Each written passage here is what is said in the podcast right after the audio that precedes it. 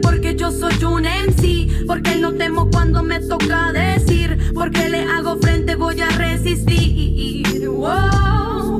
A mí me dicen fuerte porque yo soy un MC. Porque no temo cuando me toca decir. Porque le hago frente, voy a resistir.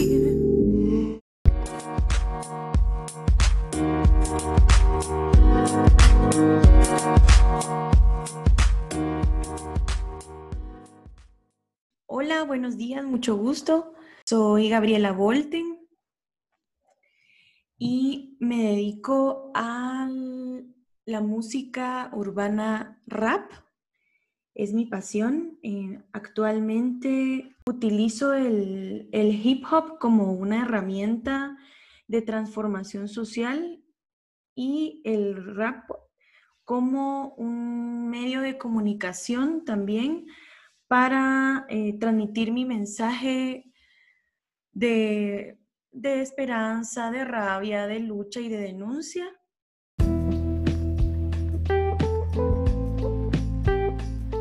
Hola, hola, ¿qué tal? Mi nombre es Amanda, soy la creadora y anfitriona de este podcast Mujer Real.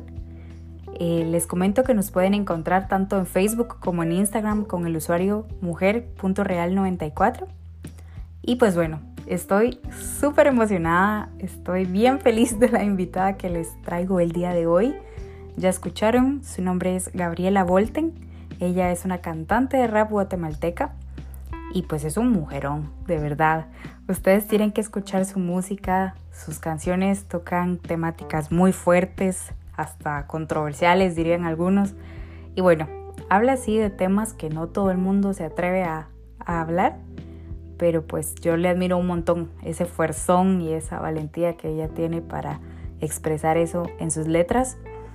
Eh, particularmente hay una canción que se llama Gabrielita y tiene una frase que a mí me llamó mucho la atención y es que dice, aprendí a tener callada la boquita, me dijeron las monjitas.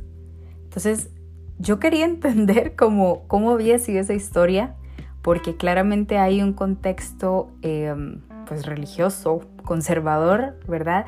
¿Cómo había sido ese proceso de transformación a ser el día de hoy una mujer súper eh, empoderada, feminista? Entonces sí, quería entender más o menos cómo iba esa evolución, ¿verdad? Y pues bueno, los y las dejo con ella para que nos cuente su historia. Pues mira, mi, precisamente mi formación musical empezó desde muy pequeña. Mm. Y mm, debo de decirlo que empezó desde pues, lo religioso, porque sí, yo estudié en un colegio de monjas por mucho tiempo, casi que toda mi vida. Y sí, definitivamente eso marcó desde dos perspectivas muy fuertes dentro de mi formación, que fue obviamente pues la musical, porque fue el coro del colegio el que me permitió tener herramientas este, artísticas, pero también me formó en cuanto a lo ideológico, ¿verdad? O sea, me, metieron muchos miedos, tú sabes, ¿verdad? Lo que implica pues eh, crecer en un colegio conservador, hipercatólico. Entonces también me metieron ciertos prejuicios, ciertas ideas en mi, en mi forma de pensar que hasta la fecha pues me ha costado muchísimo desaprender, ¿no? Sobre todo la culpa, ¿verdad? Que es un factor bien fuerte en, en la vida de una mujer.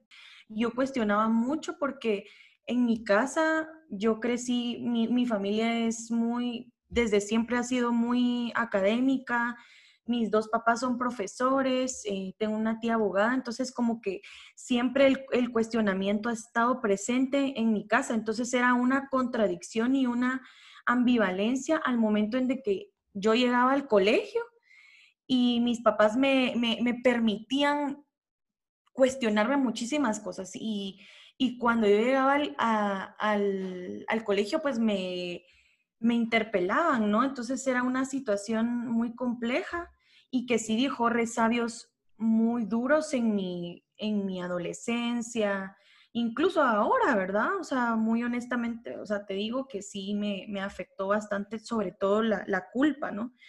pero ya lo he ido trabajando, entonces, y el rap me ha permitido como, eh, sí, eh, interpelar estas ideas y, mm, y cambiarlas, ¿no? Y, desaprender y construir nuevos aprendizajes. Algo que me parecía muy importante cuando hablábamos con Gaby es que en su momento para uno era como muy sencillo tal vez identificar que esa represión eh, uno la sentía dentro del colegio, ¿no? Incluso podías asociarlo y decir, pues es que esta es una institución con una visión religiosa, entonces, ¿verdad? Por tanto, sin embargo, cuando uno va creciendo, se va enfrentando a otros escenarios de, del mundo, ¿no? Te das cuenta que ese conservadurismo realmente está presente en todas partes y que esa represión se mantiene y muchísimo más si sos mujer, ¿no? Entonces, bueno, era un punto que, que quería mencionar. Pero, volviendo a la historia de Gaby, eh, pues Gaby sintió tal presión en ese momento, siendo una chica muy joven, ¿verdad? Adolescente, al punto en el que ella decide pedirles hacer un cambio a sus papás. Sí, en un primer momento el colegio católico de monjas fue como mi referente en ideológico en cuanto a, todas estas ideas conservadoras que nos vamos creando, pero también nos enfrentamos cuando crecemos a una sociedad igualmente de, moralista, fundamentalista, conservadora, que muchas veces no permite ver eh, pues muchas diferencias o ideas distintas a las que estamos acostumbradas. Entonces al final siento que es una lucha también dentro de, bueno, nosotros mismos que también digamos crecimos con esas ideas y con esa sociedad que también nos abruma muchas veces. Sí, uy, sí, fíjate que, eh, bueno, luego yo precisamente por esa represión emocional que estaba viviendo con las monjitas, pues les digo a mis papás, ¿verdad? Y como te digo, mis papás siempre han tenido mucha apertura en cuanto a las, a las formas de pensar y decisiones que tenemos nosotras eh, con mi hermana, ¿verdad? Que somos dos. Y yo les digo, miren, yo me quiero cambiar de colegio y me cambio a uno mixto, laico, o sea, sí fue un cambio bastante mm, abrupto y, diferente a, lo que yo estaba acostumbrado. O sea, estuve más de 10 años en un colegio de monjas y luego me topo con, y además, o sea, en donde habían hombres y mujeres, o sea, ya era casi que entrar ya al mundo, ¿no? Entonces, sí fue un choque un poco fuerte porque mm, mi relación había sido casi que solo con mujeres. Entonces, el toparme ahora con un factor nuevo que en ese momento era para mí el machismo, ¿verdad? O sea, enfrentarme a, los prejuicios que habían de género que hay actualmente, eh, también al, descubrir otras formas de entender el mundo, pero también creo que fue un momento de mucha liberación para mí porque digamos que yo podía opinar acerca de lo que yo creía sin, sin que me vieran desde un prejuicio, ¿no?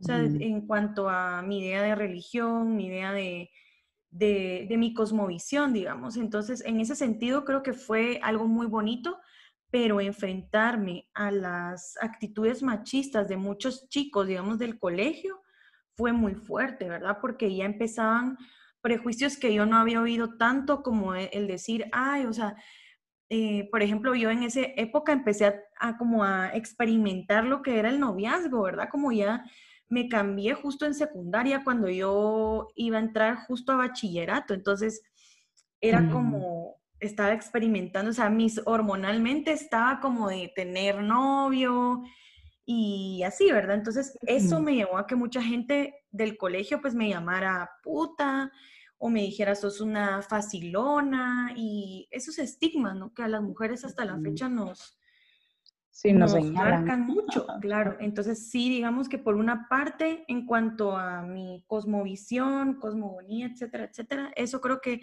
sí fue algo muy lindo, pero enfrentarme a estigmas relacionados al género sí fue bastante fuerte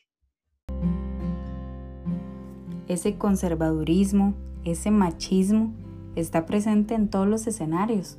Porque no fue que Gaby salió del colegio de las monjitas y ya ahora todo es perfecto, ¿no? Chao problemas. Sino que entra a un colegio mixto, laico, y esto le implica otro montón de nuevos retos. ¿No? Su relacionamiento entre mujeres ya no era el mismo. ¿Por qué? Porque habían hombres en el medio. ¿Y qué nos han enseñado como mujeres desde muy pequeñas? Que si hay un hombre en el medio, la mujer que está a la par tuya ya no es aliada. Es tu competencia y le tenés que ganar. Yo creo que ya es momento de que vayamos rompiendo con este tipo de creencias, ¿no? Porque aparte son bien insanas. Cuando uno logra esa colectividad, esas alianzas entre mujeres, de verdad uno puede lograr cosas bien lindas.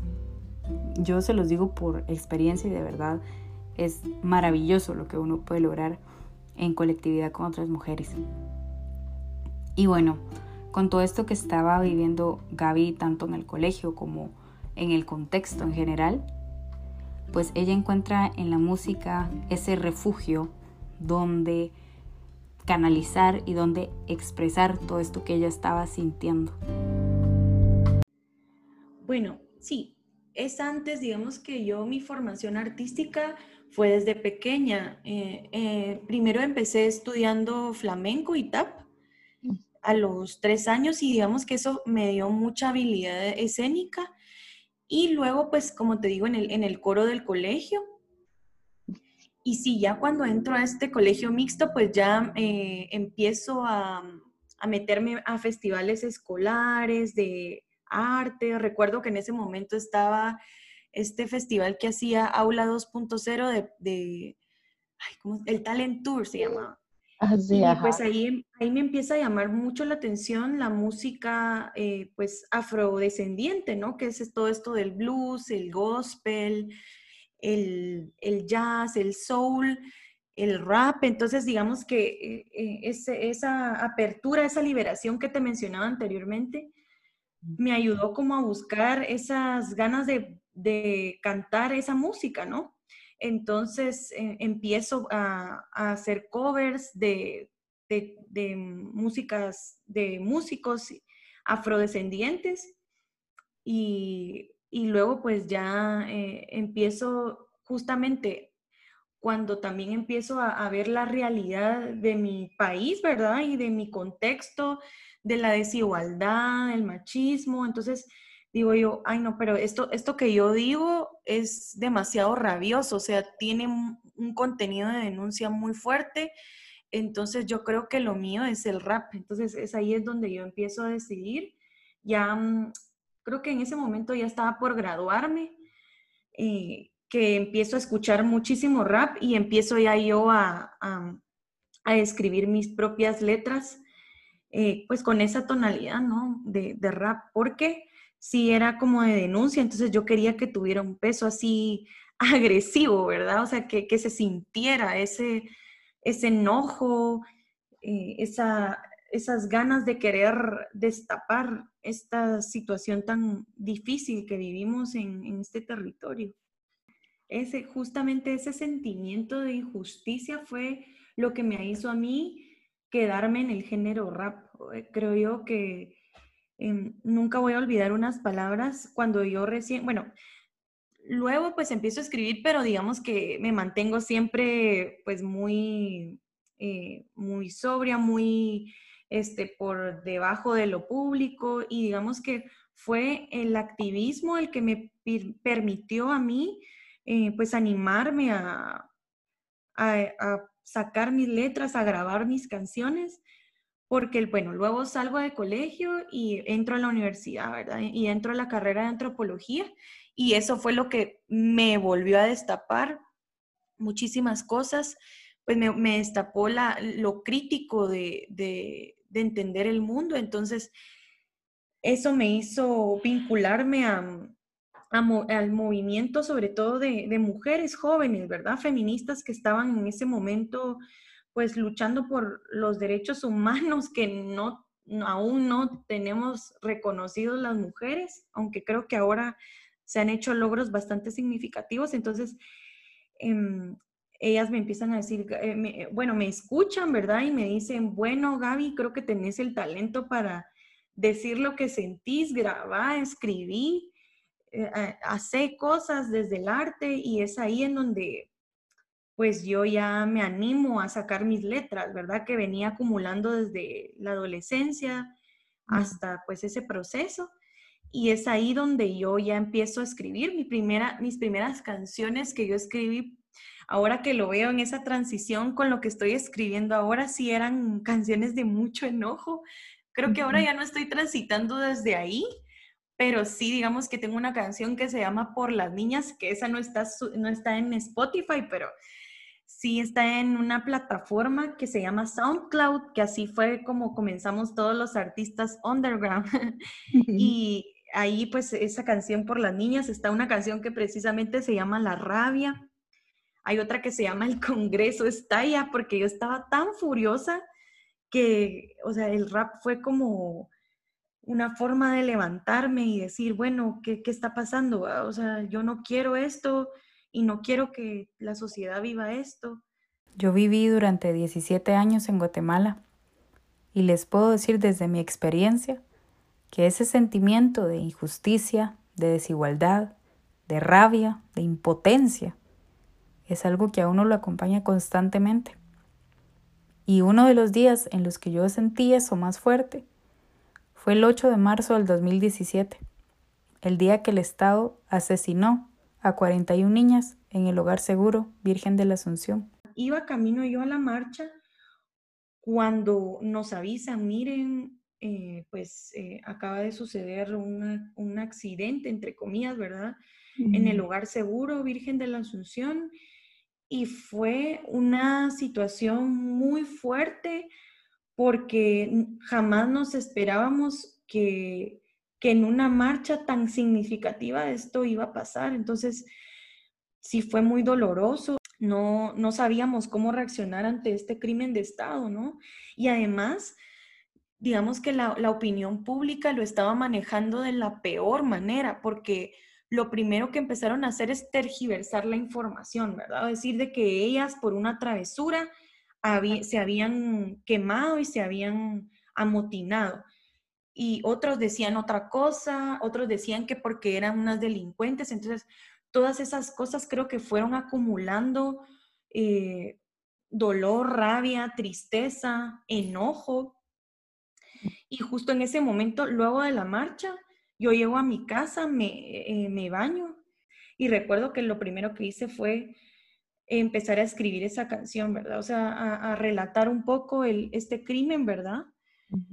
que, y, a, denunciar desde la mirada de tratar de comprender la mirada de, las adolescentes, ¿no? Porque fue la, gota que derramó el vaso de agua, ¿no? O sea, yo imagino que eh, eh, estas chavitas estaban viviendo abuso policial, violencia sexual, eh, un sinfín de delitos y que eso, mm, yo no sé si, si, si en realidad las orilló o las encerraron, ¿no? O sea, para que se quemaran. Entonces, yo tratando de, de escribir desde esa mirada, ¿verdad? Tratando de entender la situación de, de las adolescentes y creo que escribir esa canción me ayudó muchísimo a sacar.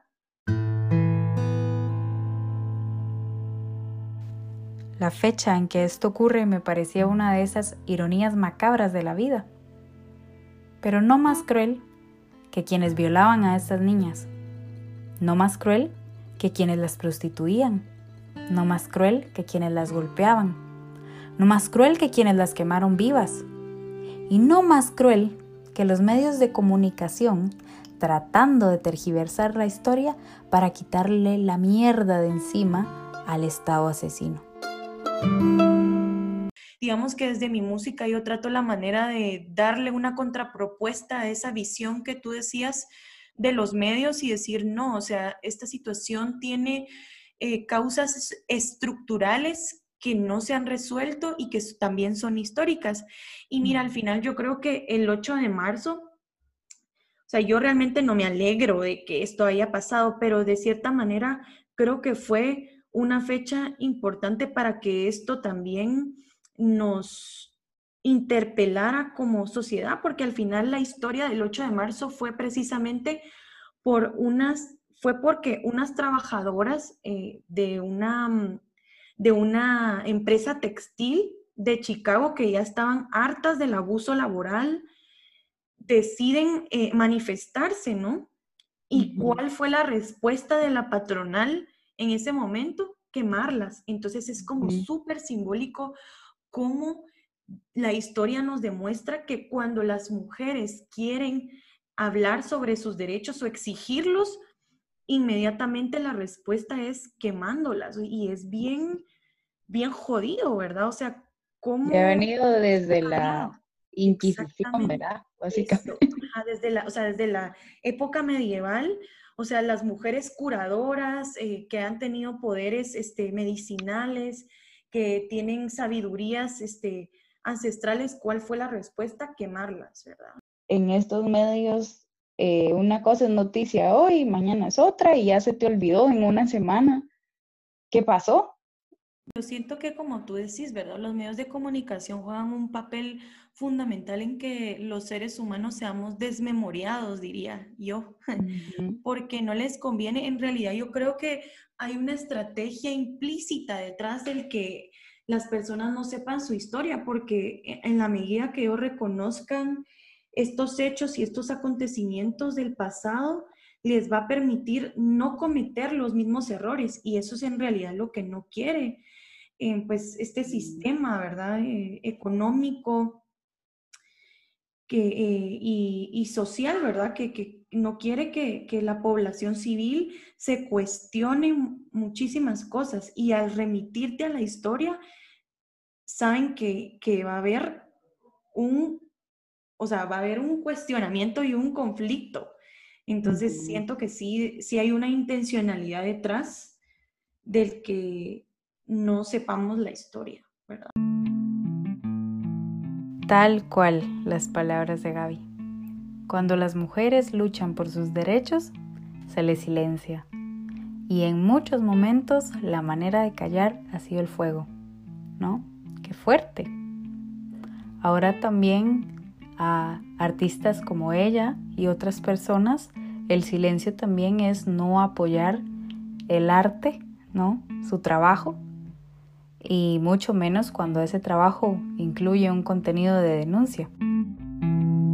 No, definitivamente yo creo que sobre todo eh, los raperos y raperas que, que estamos en la cultura hip hop, digamos, porque el hip hop no solo es rap, pero digamos que es algo, un elemento muy representativo del hip hop, un movimiento cultural que recoge varios elementos o manifestaciones artísticas que son el rap, evidentemente que es toda esta parte oral, el graffiti, que es toda la parte visual, ¿verdad? Eh, pues, la magia del aerosol.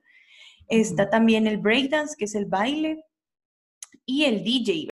Yo incluso me atrevería a decir que la mayoría de artistas locales, independientemente del género musical que aborden, no son invitados. Creo que hay un rechazo totalmente al arte local, a la música local, a excepción de ciertos grupos, ¿verdad? Que, pues, afortunadamente se han logrado pues establecerse en, varios medios, pero sí, yo creo que, y, y aunado a eso, imagínate, yo canto música de denuncia, mucho menos me van a poner, ¿verdad?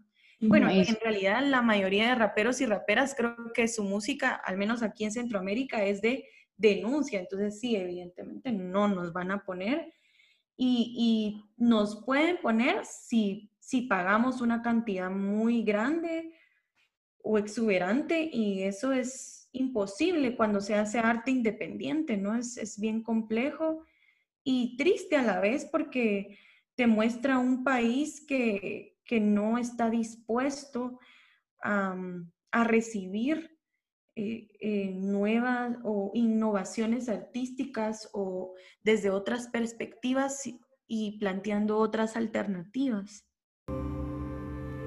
Bueno, ante esta total carencia, ¿verdad?, de una estructura que realmente les brinde soporte a las y los artistas, si algo yo de verdad les admiro es esa capacidad de organizar todo, o sea, de que son su logística, su contabilidad, sus publicistas, su producción, o sea, de verdad les toca cumplir un montón de funciones para poder desempeñar su labor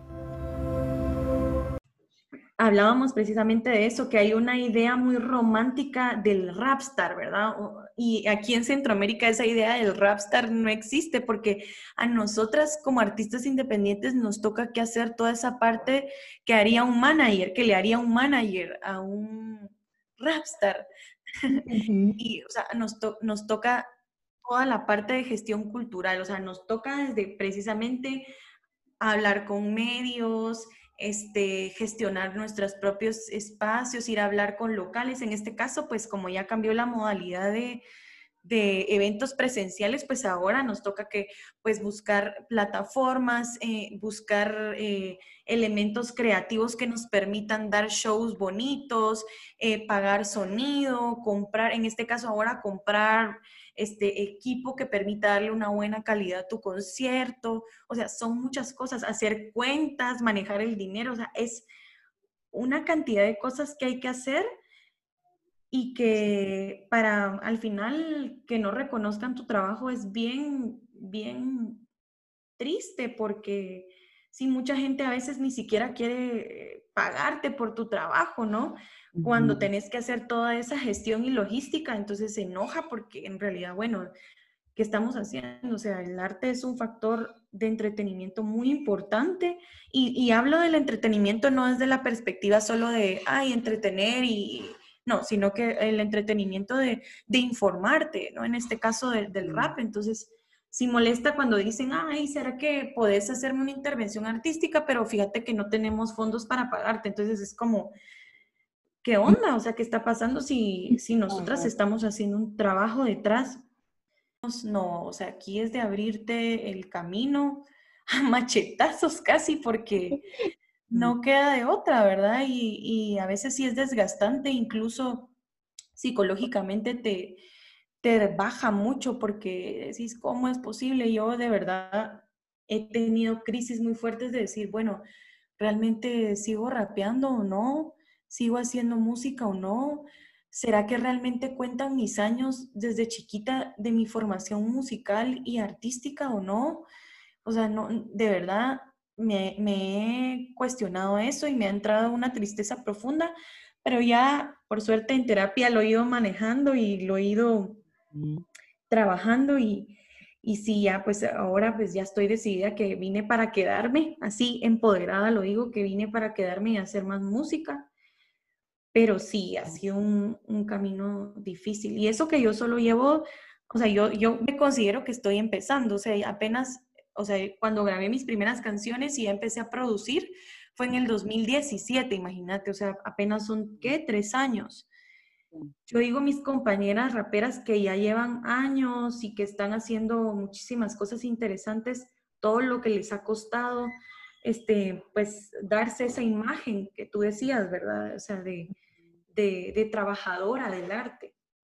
A ver, yo creo que ya a este punto todos y todas estamos claros y claras de el fuerzón, el mérito que tiene esta mujer, porque además de todos estos retos, digamos, técnicos, ¿verdad? Que tiene que asumir, también hay otras cosas que tiene que enfrentar.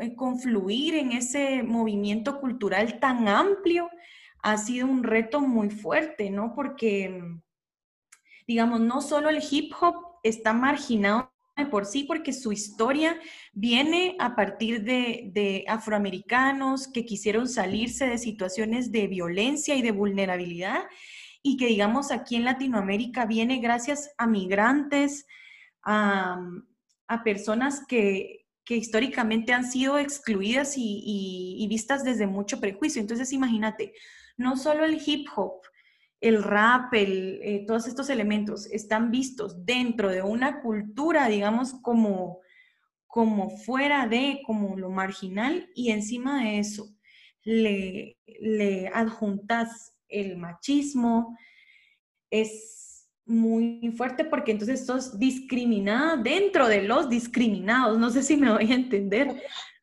porque al final los chavos de la cultura hip hop sí son bastante machistas. O sea, ellos siento yo que, que les frustra muchísimo que las mujeres estemos tratando de hacer producciones de mejor calidad porque em, queremos, en realidad, como nos cuesta más sobresalir, tenemos que buscar formas de, de realmente invertir en, en, un buen trabajo de calidad. Y siento que eso como que ellos no, no lo soportan, como que les da cierto, porque dicen, ay, como una mujer, ¿verdad? O sea, va a estar haciendo algo así, ¿verdad? O sea, no, ella no, ese no es su lugar. ¿sí? No obstante, eh, gracias a la vida yo llegué en un momento en donde raperas ya me habían abierto el camino para otras mujeres. Súper evidente, ¿verdad? Como esa colectividad realmente se convierte en una herramienta vital, súper importante ante escenarios tan complejos, ¿verdad? Al sentir que vas ahí de la mano con otras personas que están enfrentando este mismo escenario y te permite aprender un montón de, cosas, ¿verdad? Y por supuesto hace que todo sea mucho más llevadero. Y bueno, yo le decía a Gaby que para mí, al menos como espectadora o como oyente, ¿verdad? Donde yo veía más evidenciado ese machismo dentro del rap han sido las batallas, ¿no? Porque yo le decía, mira, por un lado, admiro esta capacidad de una persona de ir improvisando y maquinando esto en su cabeza a una velocidad impresionante. Y por otro lado, las cosas que yo he escuchado eh, en ese momento han sido súper misóginas, súper ofensivas, que realmente me generan un, rechazo, ¿no? Entonces me alegra mucho también que ella me cuenta que ahora hay chicas haciendo una contrapropuesta. Considero que, digamos, el freestyle, eh, que es eso que tú dices, la improvisación, e, es, un, es una forma de, hacer de oralidad muy hermosa, pero sí, yo creo que es el nido del, de los prejuicios racistas, machistas, eh, clasistas que, porque digamos que es, y además, digamos que estas batallas son a nivel internacional y a nivel cultural, es lo que más está pegando ahorita. Las batallas son lo que más genera plata dentro de esta industria contracultural o este movimiento más que todo contracultural. Y es una, y yo consideraría que debería, por tanto, ser más responsable con el vocabulario que se usa, porque tiene el acceso de eh, entrar a las cabezas de muchos jóvenes. Pero digamos que sí hay, hay propuestas chileras en cuanto a esas batallas, ¿verdad? O sea, sí, mm. ya hay mujeres que se están pronunciando en que ya no se va a permitir que, que, que digamos, el, el, atacar a tu oponente desde la rima sea desde el machismo o desde la violencia. Una freestyler que se llama Sara Socas, que ella precisamente eh, está como revolucionando un poco ese mundo de la improvisación, como denunciando este machismo que hay. También está Maritea, que es una chica freestyler eh, afrocolombiana que también está rompiendo paradigmas. Y está también, eh, está, aquí en Guate te cuento que hay un colectivo que se llama Woman Freestyle, que está apoyando a todas las mujeres que les guste improvisar sí hace falta invertir en esas nuevas formas de, hacer arte, hace falta que nos pongan la mirada, todo el tiempo estamos así como, hey, aquí estamos, ¿verdad? Pero sí, somos bien invisibilizadas, pero bueno, eso no nos va a detener y vamos a seguir haciendo producciones y actividades para que podamos este, tener ese reconocimiento. Para quienes quieran incursionar en el mundo del hip hop, del rap, de algún arte, Gaby tiene unas palabras muy especiales para ustedes. Bueno, yo primero les digo que, que, si, que si les gusta el arte y si les gusta el rap o cualquier otro elemento o manifestación cultural, pues que se animen a hacerlo siempre que lo hagan con responsabilidad y empeño. Es un trabajo y, y, que sigan sus sueños, ¿verdad? Que, que, si bien hay muchos obstáculos en este país, no es imposible y se pueda hacer media vez uno también eh, pues sea responsable y sea disciplinado en lo que le gusta hacer. y que se animen y que, y que si tienen algo que decirle al mundo y si tienen esa, esa necesidad y esa sensibilidad, que lo, que lo hagan, que se animen, que se atrevan a desafiar a, este mundo, porque en realidad ese es realmente el reto que, que, que deberíamos tener. Gracias, gracias infinitas a Gabriela Volten por todo lo compartido en este episodio. Yo aprendí demasiado de ella, creo que se nota mi fandom también.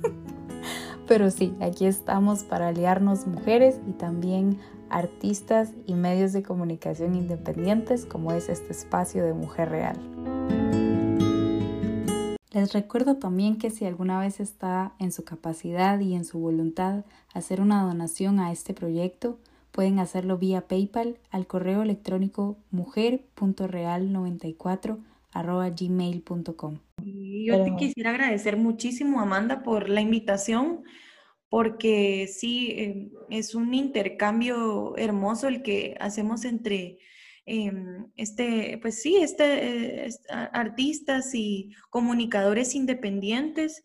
Y creo que es una actividad muy recíproca en donde espero que tú estés recibiendo algo de mí y yo estoy pues obviamente recibiendo algo de ti, ¿verdad? Y bueno, para cerrar les dejo con Gaby para que ella les comparta toda la información de sus redes sociales y plataformas digitales donde pueden encontrar su música y próximos proyectos. Sí, pues bueno, me pueden encontrar en las plataformas digitales de Apple Music, YouTube, Spotify, Deezer, em, en como Gabriela Volten y en mis redes sociales, en Instagram, me pueden encontrar como Gabs Volten, G-A-B-B-S Volten. Y en mi fanpage de Facebook me pueden encontrar como Gabriela Volten. Ahí voy a, eh, próximamente en mis plataformas, voy a estar subiendo música nueva, proyectos nuevos que tengo eh, ahí internacionales y personales. Y así que estén pendientes ahí de, de mis redes y de mis en mis plataformas de música. Perfecto, muchas gracias y de verdad que sí, que aprovechemos estos, estas alternativas, digo yo, digitales que tenemos ahora de conciertos digitales, de un montón de cosas y, y pues sí, que también valoremos, ¿verdad? Los espacios porque estos mismos espacios requieren una producción de parte de las artistas, de los artistas, entonces que siempre también pues compremos nuestra entrada, ¿verdad? No andemos regateando nada porque... Porfa, compren sus entradas, paguen por, por lo que hacemos, porque eso va a permitir que podamos invertir en más cosas, en más canciones, en mi caso, en más producciones.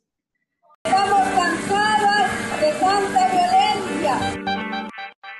¿Cuántos siglos, cuántos años pasamos sedientas? ¿Cuántos muros destruiremos para la revuelta? ¿Cuándo podré relatarte cuando estoy contenta? Pero hoy me encuentro con mi rabia y estoy bien alerta de todo lo que pueda pasar a mi alrededor. Las niñas son quemadas en Virgen de la Asunción, decepción, desolación. Solo nos queda luchar por una solución.